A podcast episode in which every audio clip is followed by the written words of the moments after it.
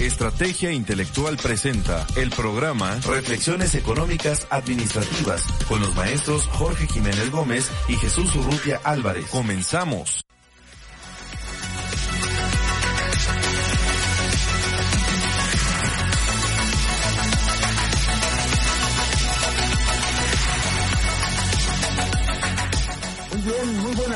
Queridos escuchas, como siempre y como lo dijimos eh, la última, eh, digamos, el último programa del año 2021, eh, nuevamente reiteramos o reitero en este caso pues, mis mejores parabienes para este 2022, que todos sus propósitos, sus anhelos, sus objetivos se cumplan.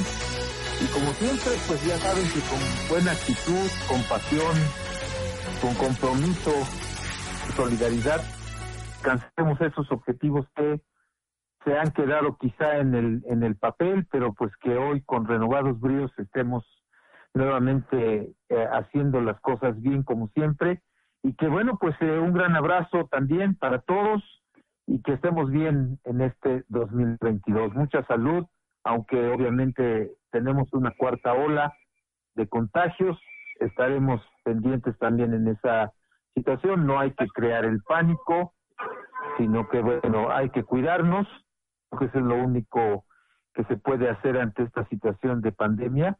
Y bueno, pues eh, si hay que salir, pues hay que salir eh, con todo el protocolo de salud. Bien, tenemos también con nosotros a, a, este, al maestro, mi hermano Jorge Jiménez. ¿Cómo estás? Estimado maestro, ¿cómo están, queridos amigos, fundadores, alumnos? Un placer estar un año más en contacto con ustedes.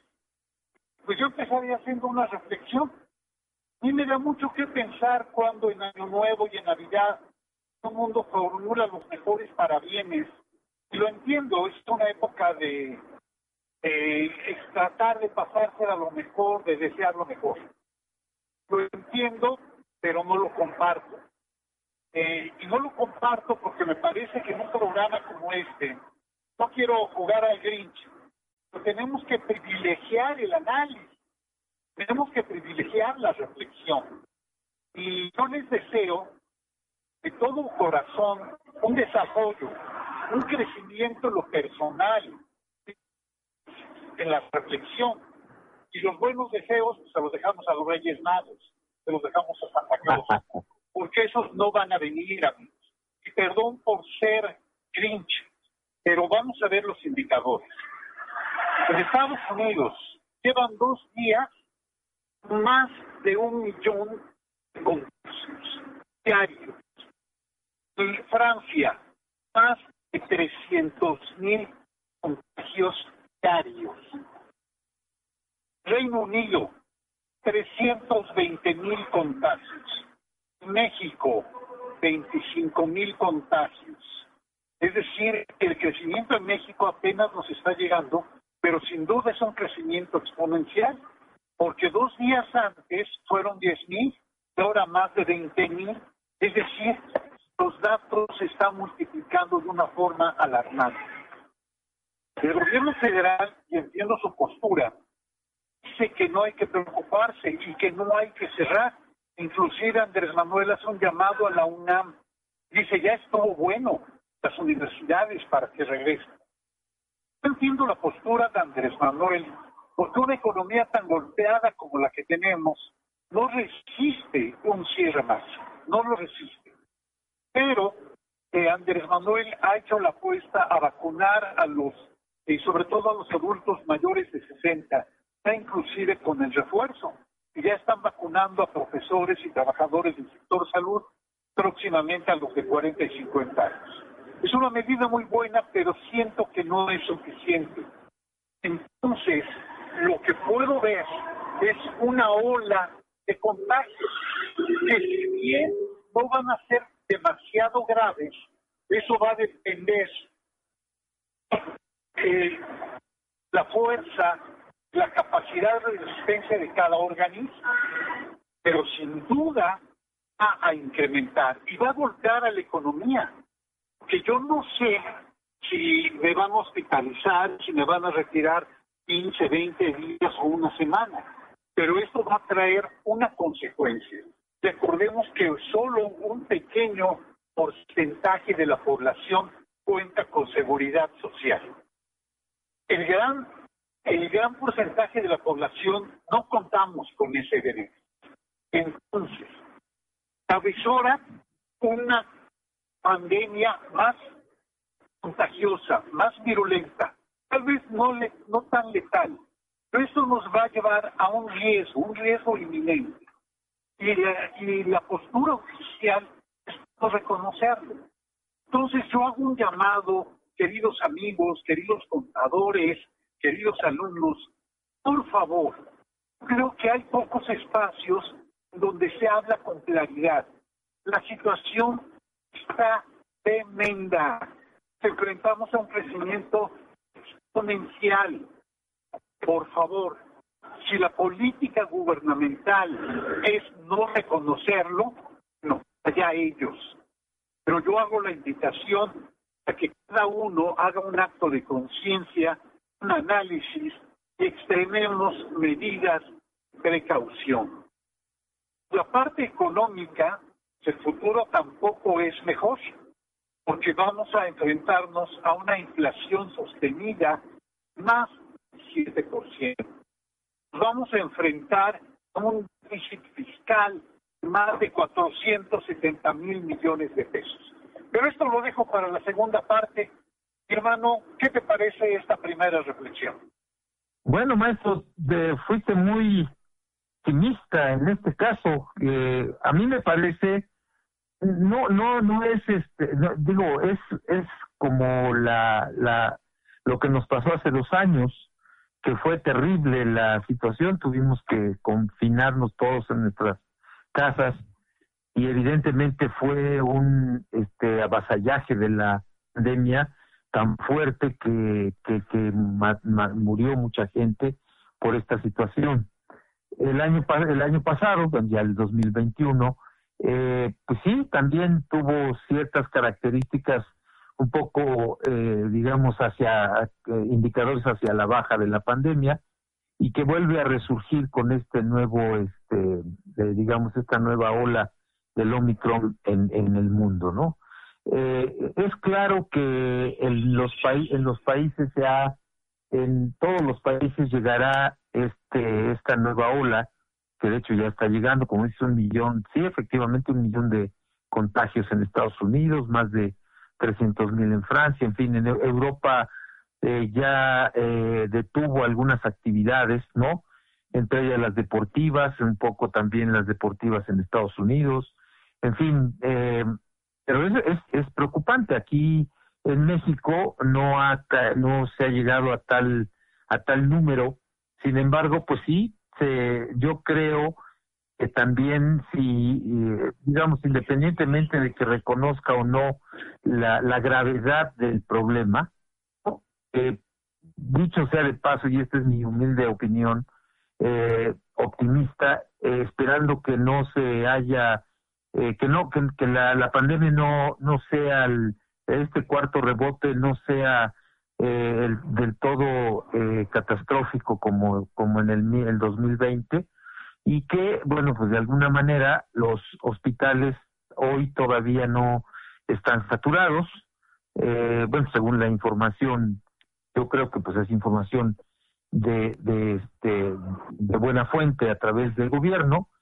Realmente si el que no cree en esas cifras, pues bueno, habría que habría que investigar más, pero bueno, el INEGI, la, el Banco de México, el sector salud han mencionado que todavía, eh, pues todavía no se extiende la pandemia, sobre todo porque son casos, eh, digamos, en los cuales no no ha exigido la, la hospitalización en general, ¿eh? no quiere decir que algunos casos sí, pero que no ha exigido la, la, la hospitalización de, de gente, ¿no? Como en el 2020. Es un problema, claro que lo es, es evidente. Eh, nos han dicho ya, y si no las autoridades, nosotros hemos, hemos eh, aprendido a convivir con esta, este, esta pandemia. No sé cuánto vaya a durar, ¿verdad? Pero yo lo veo con esta, esta, esta brújula, este, más bien este espejo optimista. eh, tenemos que, creo que ya entendimos que tenemos que guardar ciertos protocolos de salud eh, eh, y que bueno, pues si, si hacemos esto, más las vacunas, que como dices tú, es una, es una alternativa, por así decirlo, aunque podemos contagiarnos los que ya nos, nos, nos, este, nos aplicaron la tercera vacuna. Entonces, pero, pero bueno, eh, no hay que crear, yo decía hace un ratito, no hay que crear el pánico, efectivamente, no hay que crear el miedo, el temor, eh, porque, bueno, en ese sentido, la gente que nos escucha podría ser el efecto multiplicador a otras gentes, ¿no? Me parece que la cuestión este sí es es, preocupante y, se tiene que ocupar precisamente la, la, el sector salud para para que esto no repunte, ¿no? Obviamente es una pandemia que cualquier en cualquier momento pueden subir las cifras, nos pueden provocar problemas no solamente de salud, sino que también en la en la actividad económica, ¿no? Creo que la gente ya no va a regresar a sus casas como en el 2020. Pienso que, que entonces por, tendrá que ser nuevamente este, la, gente que utilice sus, mecanismos de seguridad como, la, una careta, como un, este, un cubrebocas, en fin, no lavarse las manos constantemente, etcétera. Creo que con esto y, y si ya el gobierno está dando posibilidad de que te vacunes tres veces, pues bueno, pues hay que hacerlo, ¿no? Me parece que el millón de, de, contagiados en Estados Unidos porque no se quieren vacunar, ¿no? Por ejemplo, hablamos, un ejemplo muy claro, ¿no? Eh, Djokovic, seguramente muchos lo conocen, pero lo, lo comento, es el número uno en del tenis en, en, el, en el mundo, es el número uno en el mundo en, en este deporte. Y fue expulsado de Australia porque no se quiso vacunar. Entonces dices, bueno, eh, no creo que le traiga ninguna ningún problema a un deportista de 100% eh, que, que, que, no se vacune, pues este, este es el, el y ahora resulta que el problema es Australia y no el problema es Djokovic. eso es el también lo que yo quisiera comentar porque, bueno, esta es una figura pública. Pero todavía hay gente en México, en todo el mundo, que no se quiere vacunar, ¿no? Y, y, vienen los los juegos de finales de los de la, del fútbol americano, inicia el fútbol en México, inicia el fútbol sigue en Europa y, bueno ya hay también hay ciertos obstáculos para que eh, ciertas este sean sean este pasado a otras a otras fechas los los deportes, en fin, ¿no? Entonces yo creo que, que, también la gente, eh, al no, las personas, la población, al no todavía no entender que, que puede ser una posibilidad de menos contagio las vacunas, no se quieran vacunar, ¿no? Y yo creo que ese es uno de los elementos claves también para, para pues ahuyentar, eh, dicho coloquialmente, ahuyentar eh, el virus, ¿no? Y obviamente el confinamiento, el, el salir poco, en fin, el estar confinado en casa, eh, no creo que, eh, digamos, sea, sea este, eh, con posibilidad de contagio. Sin embargo, pues la gente también tiene que trabajar. Yo creo que es, este, es, no sé, mi hermano, economía contra salud, me parece que, o salud contra economía. Me parece que por ahí va todo el, el todo el, todo lo que hemos estado haciendo la gente creo que ya no va a regresar a sus casas, ya se acostumbró otra vez al, al, a la misma dinámica del trabajo, de la actividad económica, ¿no? Entonces yo siento que es muy complicado. Entonces, por un lado hablamos de economía, por otro lado hablamos de salud, y, bueno, pues es, ahí está el problema, ¿no? Que, que también este, tenemos que tomarlo en consideración, ¿no? Más adelante veríamos algunas cifras también económicas que me parece que son interesantes y, bueno, pues eh, ese es mi comentario, maestro. ¿Cómo ves? Perfecto. Creo que lo sintetizaste muy bien. Este, eh, estamos acostumbrados los economistas a enfrentar nuestra disyuntivas. Creo que lo comentaste muy bien. Salud o economía. Bueno, creo que eso es el gran reto. Pero desde mi particular punto de vista, yo creo que no es necesariamente una situación escoger entre las dos. Entiendo perfectamente que ya no podemos cerrar. Eso lo entiendo. Pero no me gusta el discurso triunfalista de Andrés Manuel, diciendo que ya lo superamos, que quedó atrás, que, se ha vacunado un alto porcentaje de la población, cosa que es cierto. Pero yo invitaría a hablar con claridad, al menos es mi estilo. Llamaría, aprovechando las mañaneras, que en todos los medios haría una invitación clara, decir las cosas como son. Estamos cerca de tantos muertos, de llegar a los 300 mil muertos. Eso es un hecho incontrovertible. ¿Cuántos contagios y cuántos más se van a contagiar? Entonces, hablar con claridad a la población, bajar las cartas y decir, la situación está muy complicada, está muy difícil, tenemos que redoblar esfuerzos, tenemos que redoblar cuidados, la decisión es cada quien, pero no un discurso en donde se pinta una buena cara.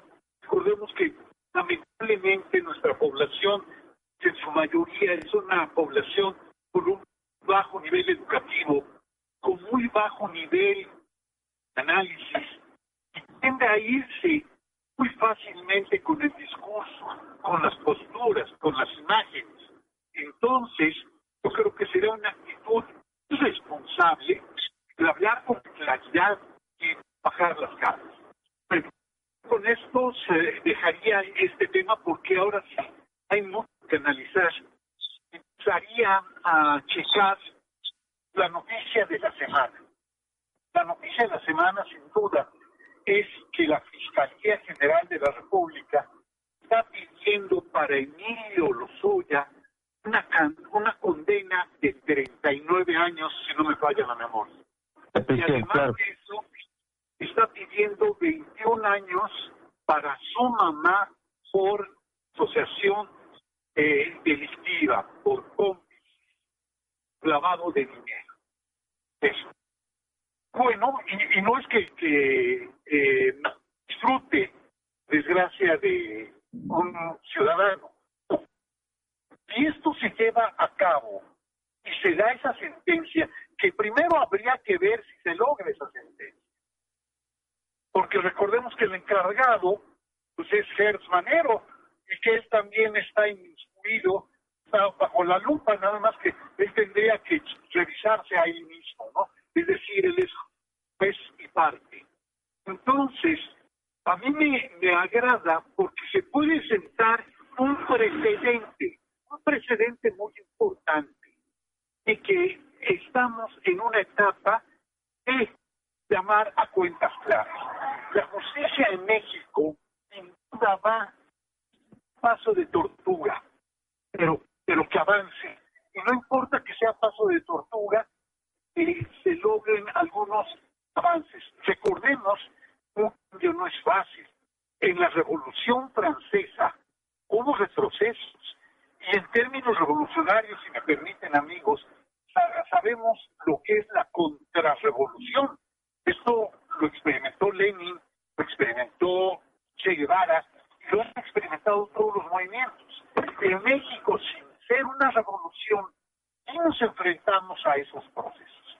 Entonces, no se puede abrir la batalla en todos los frentes, pero me conformo, me conformo con que se den pasos firmes en torno al caso de Emilio Lozoya, porque sin duda es un eslabón muy importante de la cadena de corrupción. No es el principal, pero sí es un, un eslabón muy importante. Y digo esto porque finalmente eh, la cabeza de esa cadena sería Videgaray y la principal sería Peña Nieto. Pero ellos no han sido llamados ni siquiera a investigación.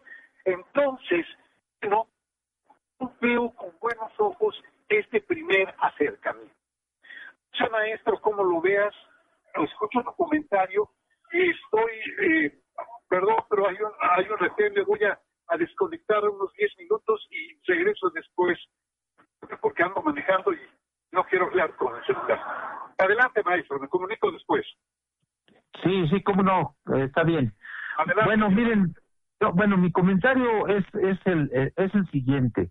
Yo creo que eh, eh, todo todo ha sido un proceso. ¿Qué es un proceso? Bueno, un proceso es un conjunto de etapas, fases para poder alcanzar ciertos objetivos. Entonces, me parece que desde que Lozoya llegó a México, se dio, se dio esta posibilidad y una gran crítica, se dio la posibilidad de que no, no entrara ni siquiera a la cárcel, sino que directamente se fue a una casa y, ahí, desde ahí, pues empezó a dar información y, y, bueno, mucha información. El siguiente paso fue precisamente que eh, eh, él podría, en todo caso, manejar su vida, pensó manejar su vida de manera muy, este, como muy liberada, ¿no? Y eso, pues yo me imagino los abogados han de saber más de eso. Pues no se puede, no se puede ir a un restaurante y ir a cenar con su familia, en fin. No, no se puede hacer eso, ¿no? Sino que de alguna manera, pues eh, también es cierto que, que al, encontrarlo cenando con, en un restaurante, pues eh, efectivamente, pues ahí fue su su el, su gran problema porque a los días siguientes él entró a la cárcel y ya no volvió a salir, ¿no? Otra parte, otro proceso. Quizá no estaba programado para la fiscalía, pero pues al final de cuentas esto iba a provocar, de hecho provocó en un momento dado provocó cierto desaliento de la gente, eh, sobre todo porque, este, digamos, por esta cierta libertad que tenía Lozoya en, en la casa donde estaba recluido. Entonces, eh, claro que pues tuvo que entrar al, a la cárcel y, y, entonces se pasó a otro proceso, sí, otro otra etapa, vamos a decir, otra fase.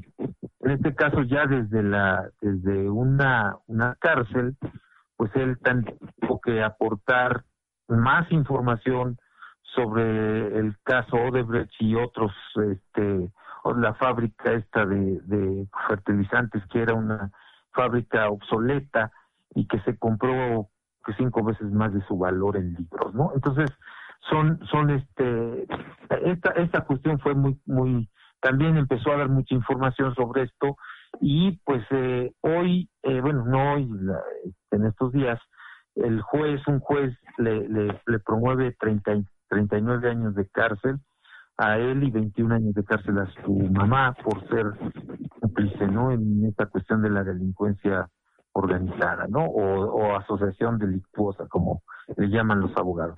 Entonces, este, este, eh, me parece que son procesos pero como lo comentaste, mi querido hermano, es cierto que también tenemos que eh, eh, ver ya con mucho más claridad otros, otros, otros personajes de mucho más alto nivel, como podrían ser los expresidentes, yo pensaría, este, que, que, estén también involucrados en esta situación. Yo, yo no, no, no sabía muy bien, bien a bien, diría yo, cuántos han, han caído en términos coloquiales, muchos han caído a la cárcel por esta cuestión eh, de, la información que ha dado eh, Emilio Lozoya al, gobierno, a la fiscalía. Y han caído muchos, han caído mucha, mucha gente que está relacionada con estos grandes fraudes, ¿no? Sin embargo, las cabezas, digámoslo así, no, no han sido, por lo menos, dadas a declarar, ¿no? Entonces, creo que estamos en una etapa donde parece que tenemos que tenemos que digamos eh, ya pasar a otra a otra otra fase donde bueno se tendrá que llamar a gente de mayor nivel para para que ellos eh, eh, expliquen cuál fue el origen cuáles son las las situaciones que pasaron con respecto a estos grandes fraudes se dieron en el sexenio anterior y en el sexenio de de, de, este, de Felipe Calderón. No creo que ya estamos en una postura realmente eh, muy específica en otra fase y dado que ya este Lozoya está en la cárcel creo pero pues esperamos todos que no va a salir eh, porque esto también provocaría otra vez una gran crítica a la fiscalía y al gobierno federal, en fin, toda una serie de cosas, creo que el señor ya no podría estar fuera de la cárcel y que cumpliera su, su condena cual fuera, que cumpliera su condena, ¿no? Está en este caso son 39 años de prisión y creo que hasta creo que le salió muy barato, ¿no? Pero bueno, ese es mi comentario. Este no sé maestro si estés ahí. Eh, no, ya no estás. Bueno, pues vamos a, a un corte y este regresamos en unos en unos minutos. Eh, muchas gracias por no abandonarnos en este momento. Gracias.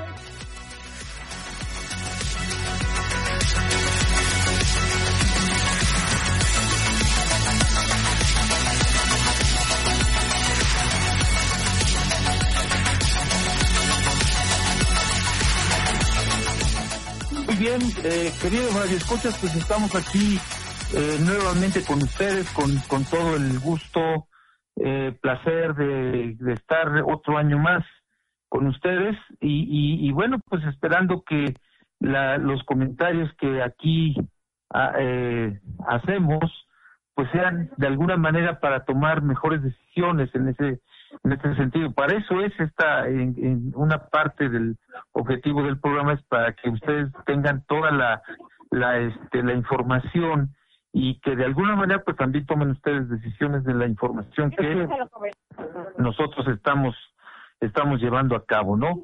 Entonces, eh, bien, pues eh, eh tenemos también hay una una cuestión de ah, no, me parece interesante en esta semana, sí, es el acuerdo pues, de, del gobierno federal con la iniciativa privada para apuntalar la economía. Hemos dicho que eh, la, inversión es el pivote de la actividad económica, porque no solamente es colocar dinero en la economía y, y, se acabó, sino que este efecto multiplicador, así le llamamos los economistas, un efecto multiplicador de la inversión, tanto pública como privada, hacen que se reactiven las, las, este, la economía a través, ¿cómo se ve esto? Pues a través de más producción, más empleo, más ingresos.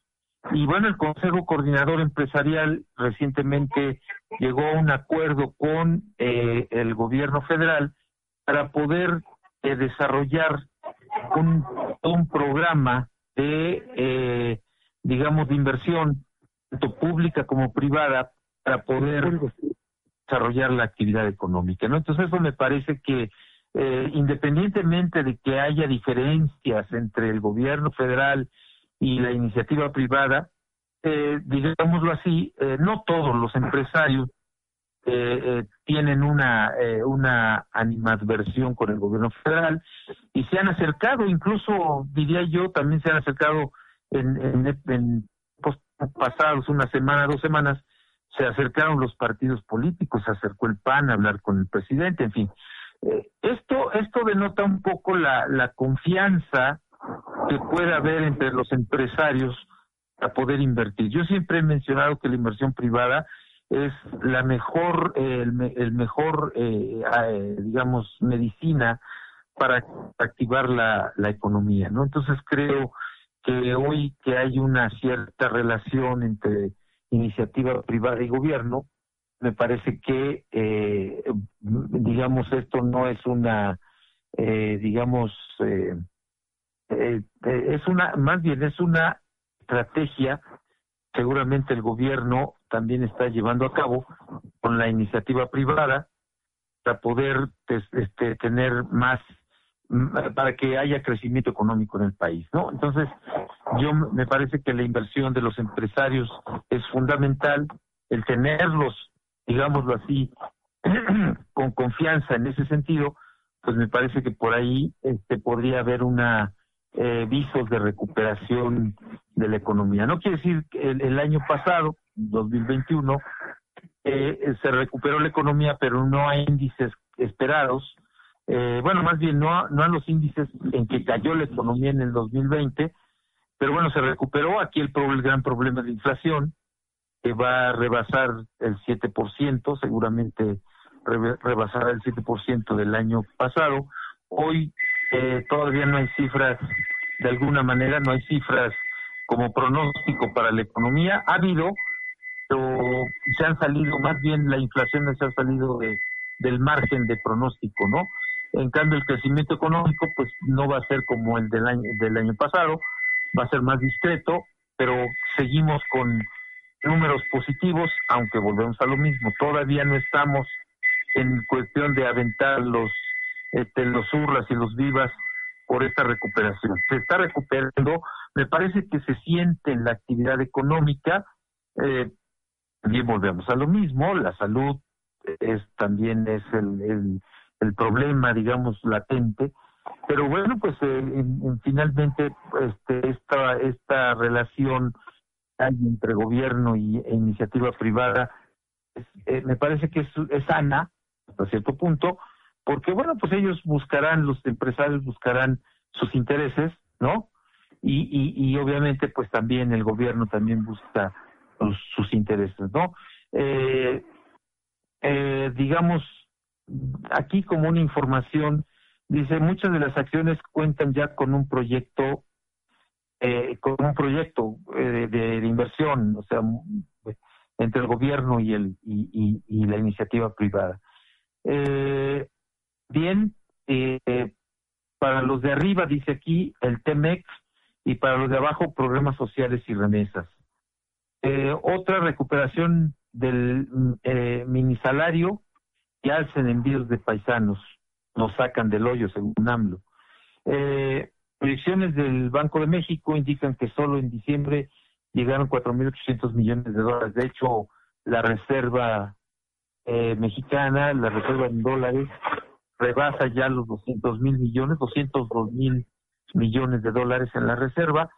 De alguna manera, pues esto eh, recordemos o le recordamos, la reserva es como el, el, el eh, digamos, el, eh, el, el, el, cambio, ¿no? La, la, de la, de la estabilidad financiera del, del gobierno. Me parece que por ahí ha resultado el tipo de cambio, por lo menos ayer estuvo a 20.50, pues ya se redujo y eh, en este caso la la este bolsa de valores bien volvió a repuntar y esto hace que el tipo de cambio tienda tienda a bajar, ¿no? Ya lo habíamos comentado en algunas ocasiones, pero bueno, son eh, digamos estos nuevas alianzas eh, me parece que se deben también a que todo el mundo allá se dio cuenta de que, bueno, pues el hecho de estar, entre comillas, peleados entre gobierno e iniciativa privada no es, de la, no es la mejor alternativa, ¿no? Entendemos que hay sectores, eh, eh, digamos, de la iniciativa privada que no son, bueno, son, son así, están en contra, ¿no? Y que de alguna manera, como la, la Coparmex, y, y, uno de sus máximos exponentes, eh, X González, y, y de Hoyos, que son, que eh, de alguna manera han, presentado, eh, se han presentado como contrarios a la política del gobierno federal, ¿no? Pero bueno, pues este es el, este es el asunto sobre la, sobre la relación que hay entre iniciativa privada y, y, gobierno, ¿no? Por otro lado, eh, quiero comentar que eh, el empleo formal alcanzó un máximo histórico en el 2021. Esto, esto es cierto, salvo lo que pasa en diciembre, porque las cifras son hasta noviembre, pero me parece que el empleo formal se incrementó y rompió récord el año pasado. Esto pues es promovido en parte porque pues, la pandemia hizo la digamos al principio del año pues todo el mundo salió ya a trabajar y esto incorpora más personas al seguro social y este es el, indicador, por así decirlo, del, empleo formal en, en, México. Aunque todavía sigue, como decía mi hermano Jorge, eh, todavía la mayor parte de la población que trabaja es informal y no tiene acceso a la seguridad social y digamos a otras prestaciones como el Infonavit, etcétera, ¿no? Entonces, pero bueno, esta es otra eh, interesante eh, información del Excelsior que me parece que es, este, tiene, tiene, tiene que ver mucho con esta reactivación económica, ¿no? Vamos a ver cómo se comporta en esta ocasión el empleo, la pandemia relación economía y salud. La pandemia, pues evidentemente también va seguramente a provocar cierto índice de desempleo nuevamente. Vamos a ver cómo se comporta. ¿Cuál es el pronóstico de, del gobierno ahora que, inicia este año, no? Bien, no sé si ya eh, te haya llegado, maestro Jorge. Sí, mi hermano, eh, acá Ah, bueno, adelante, adelante, si gustas hacer un comentario sobre lo que... Eh, dos eh, acotaciones nada más. Efectivamente, eh, la inversión privada, pues es el segundo componente del Producto Nacional Bruto. Recordemos la fórmula de nuestras clases de macro. No entrabas a esas clases, maestro, me acuerdo que... ¿Quién entraba, maestro? ¿Quién entraba? ¿Quién entraba? ¿Quién entraba? Estabas leyendo Chanó, maestro. Estabas a las clases del profesor Castañino, ¿no? Ah, recordemos que Castañino, claro. Exacto. Recordemos que el PNB tiene como principal componente al consumo. Y el segundo componente va a ser la inversión. La inversión se divide en inversión pública inversión privada. La inversión pública sí se ha dado pues con obras como la refinería, como el Tren Maya, como el aeropuerto Felipe Ángeles. Básicamente. Pero la inversión privada no se ha dado. Y recordemos que la gran generadora de empleo va a ser precisamente la inversión privada. Y eso no se ha dado por ciertas diferencias con la política del Ejecutivo. Eh, el Ejecutivo, eh, el tercer componente de, del PNB sería el gasto público. Entonces el Ejecutivo se ha enfocado más que en la inversión en el gasto, pero es un gasto no productivo. Voy a poner un ejemplo muy simple. Si a los mayores de 65 años se les da un apoyo económico, fondo perdido, que no produce nada, bueno, es un gasto público que no tiene una contrapartida. Esta medida, pues es una medida que a mí no me agrada tanto, porque el único criterio para que te deposites es que tengas más de 65 años. Yo creo que perfectamente podría ir de la mano de una medida de política económica. ¿Cuál sería? A ver, amigos, les comparto, existen, eh, conozco personas más de 65 años que en absoluto, en absoluto necesitan ayuda económica. ¿Quiénes son estas personas? ¿O qué candados podríamos ver para, para estas personas? Pues el candado es muy fácil, queridos amigos. Una persona que esté jubilada con más de 15 mil pesos mensuales, pues yo creo que no necesita urgentemente esa ayuda gubernamental. O una persona que tenga una declaración de impuestos, pues tampoco la necesita eh, y cuando esa declaración sea mayor a, no sé, reporte ingresos mayores de 20 mil pesos mensuales. Es decir, son medidas populares que entiendo la, la intención del presidente, pero que no necesariamente cubren el objetivo de ayudar a los que menos tienen. Es decir, es un gasto público que el gobierno no tiene los mecanismos eficientes para hacer llegar estos recursos la población que lo necesita. Y cerraría esta parte del comentario siendo una frase que a mí me gusta mucho. Un avance en el desarrollo de un país se mide por cantidad de personas dejan de necesitar ayuda gubernamental y no por cuántas personas están en esos programas de ayuda. Si este, si este criterio es válido, en México parece que la idea es cada vez más apoyar a la gente, partidas, ya lo he comentado, unilaterales que no son productivas y que únicamente se van a fondo perdido. Es decir, la instrumentación de política económica del presidente debería de ser quirúrgica y no hacerle llegar recursos a personas que en realidad no lo necesitan.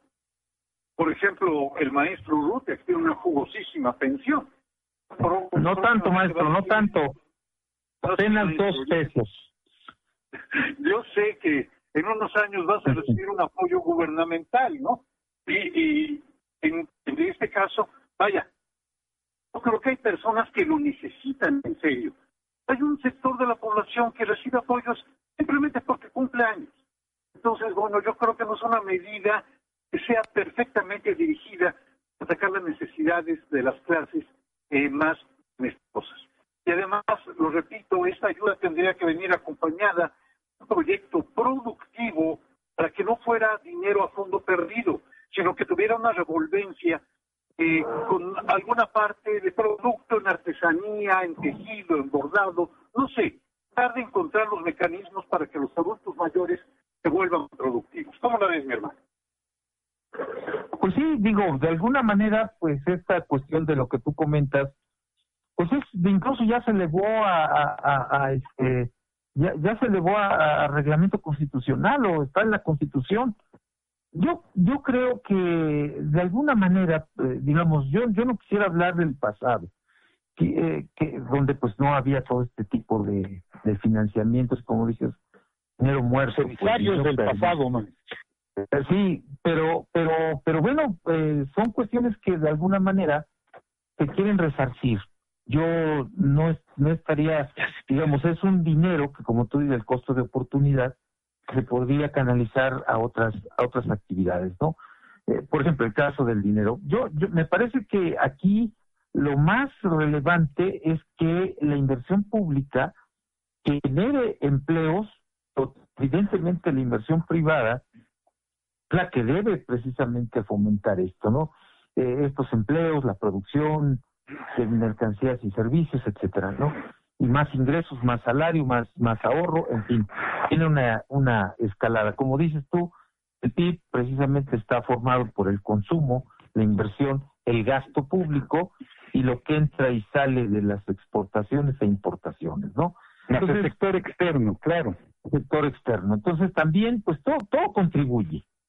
Obviamente que el gran pivote, vuelvo a repetirlo, el gran pivote de la actividad económica me parece más del lado del, de la iniciativa privada que del lado del gobierno. Pero para eso se necesita que el, este, haya una, eh, digamos, eh, buenos términos entre la iniciativa privada y el gobierno para que los empresarios puedan entrarle nuevamente con sus recursos a, la actividad económica. Eh, sin embargo, bueno, esto eh, habría que ver cómo, cómo funciona, cómo ya hay una estrategia, según esto, para la el, esta, esta relación eh, pública y privada. Eh, vamos a ver cómo se comporta más adelante. ¿Por qué? Porque el año pasado, como dices bien, la, la inversión fija bruta o la inversión en, infraestructura por parte de la iniciativa privada, pues fue muy muy poca, ¿no? Más más se abocó el gobierno a a, a, sus a su a sus obras de grandes obras de infraestructura, como que los privados no, la iniciativa privada como que no le entró mucho a este asunto, ¿no? Entonces hoy se da esa esa esa comunicación, pues se espera que haya mejores eh, términos, ¿no? Las condiciones o los términos que, en que iniciativa privada y gobierno lleguen a un acuerdo eh, consensuado eh, para que de alguna forma, pues tanto gobierno como empresas eh, puedan obtener ciertos eh, objetivos, puedan alcanzar ciertos objetivos, ¿no? Así es, mi querido hermano. Pues ese es el comentario. No sé si tengas otro otro comentario adicional a, a lo que pues este, cerrar ya el tiempo nos está ganando y cerrar amigos con una última reflexión acerca de lo que el presidente manifiesta de la UNAM y ahora en el foco del ataque pone al Tecnológico de Monterrey, al Instituto Tecnológico de Estudios Superiores de Monterrey. Y dice que, bueno, eh, despidieron al personal docente para no pagarles eh, las prestaciones de ley. Bueno, eh, yo de comentar que efectivamente ese tipo de universidades, estoy hablando del TEC de Monterrey, estoy hablando la UTLA, estoy hablando la IDEO, este, la mayor parte, tú lo sabes muy bien hermano, la mayor parte de la planta docente tiene una categoría que ellos lo llaman de diferente manera. Lo llaman por cátedra, lo llaman por asignatura o tiempo parcial. Y la otra parte sería personal de tiempo completo. Bueno, el tiempo completo tiene todas las prestaciones. Es decir, tiene seguro social, tiene vacaciones, tiene aguinaldo, tiene prima vacacional, etcétera. Y los profesores de asignatura o de cátedra, bueno, no necesariamente. Eh, el TEC de Monterrey, en un caso específico, les dan un aguinaldo del, del de 25%. Ibero no te da un solo peso. Y esto es un hecho. Eh, entonces, en la Ibero, que es el caso que conozco más, tú también lo, lo sabes, maestro, eh, no es que te despidan, es que únicamente te contratan por la materia que vas a impartir, la o las materias que vas a impartir un semestre. Y en cuanto se acaba el semestre, tú estás sujeto a que se abran nuevos grupos y te asignen materias. Entonces, sí es un despido y no, porque en realidad pues no tenemos ningún beneficio laboral. Y a esto lo quiero ligar a tu último comentario y con esto me quiero despedir amigos, porque eh, sí, se ha roto históricamente el número de asegurados, como bien lo comentabas, pero yo tendría que distinguir qué tipo de trabajo son, porque gracias a la reforma laboral de Enrique Peña Nieto, bueno, las condiciones de precarización laborales pues son muy agudas. Y entonces sí te doy seguro, pero a lo mejor te doy las condiciones mínimas, eh, apenas te doy el salario mínimo. Es decir, sí hay empleos, pero tipo de empleos. Y entonces, bueno, eh, la población eh, eh, laboral de México, bueno, yo creo que sigue en su inmensa mayoría, sigue en condiciones muy precarias. Y eso es un fenómeno que estamos viendo a nivel internacional, internacional la precarización del trabajo. Y entonces parece que, aunque hay incrementos, y eso debe reconocerse a Andrés Manuel, el incremento del salario mínimo sí ha sido mayor que el incremento de la inflación. Y esto se ha traducido en un acceso a una cantidad mayor de bienes. Bueno, parece que todavía no es suficiente. Y las condiciones de pobreza, pues los tenemos a la vista y han tratado de learla con estas aportaciones gubernamentales. Pero pues otra vez se está incrementando el gasto público, pero no tiene su contrapartida en la producción. Y esto es lo que deberíamos de, señalar. Estimados amigos, perdón por la crudeza de mi análisis, de mi reflexión, pero pues yo no soy un rey mago, eh, yo no soy Santa Claus. Yo creo que una de las funciones de estrategia intelectual es hablar y hablar claro y decir cómo vienen las perspectivas. Repito, yo me despido deseándoles mayor crecimiento personal, mayor desarrollo personal, mayor análisis, mayor reflexión, información, el, el tener hábitos de lectura, hábitos de análisis, que sí se van a traducir en un beneficio. Y los deseos, pues en muchos grupos ven que caritas y reyes y, y todo, pero pues es vacío, ¿no? Son deseos sin fundamento, sin análisis. Y perdón por la crudeza de esto. Yo les deseo un crecimiento, pero que depende de ustedes, no del deseo benévolo de Santa Claus. Así es. Maestro, así te dejo para que cierres, ¿no? Sí, este, bien, pues lo mismo, creo que el, el, el, análisis va por ahí, más bien sobre todo la, la, las este, felicitaciones por los parabienes de este 2022, que, que todos deseo que todos sus, sus objetivos personales se cumplan.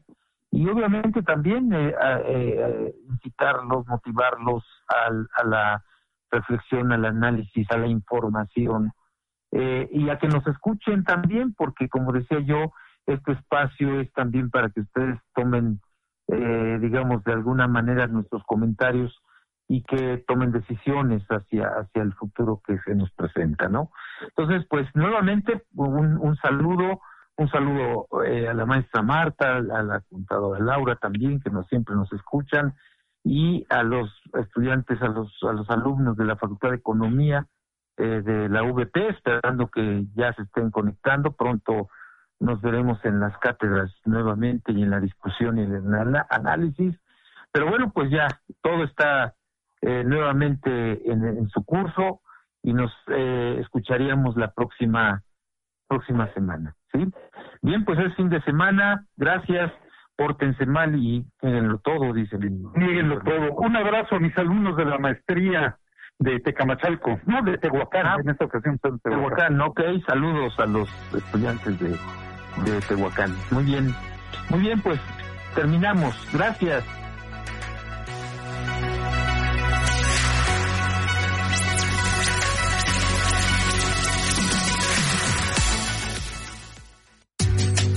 Gracias por escuchar la emisión del programa Reflexiones Económicas Administrativas. Sigue escuchando Estrategia Intelectual Radio.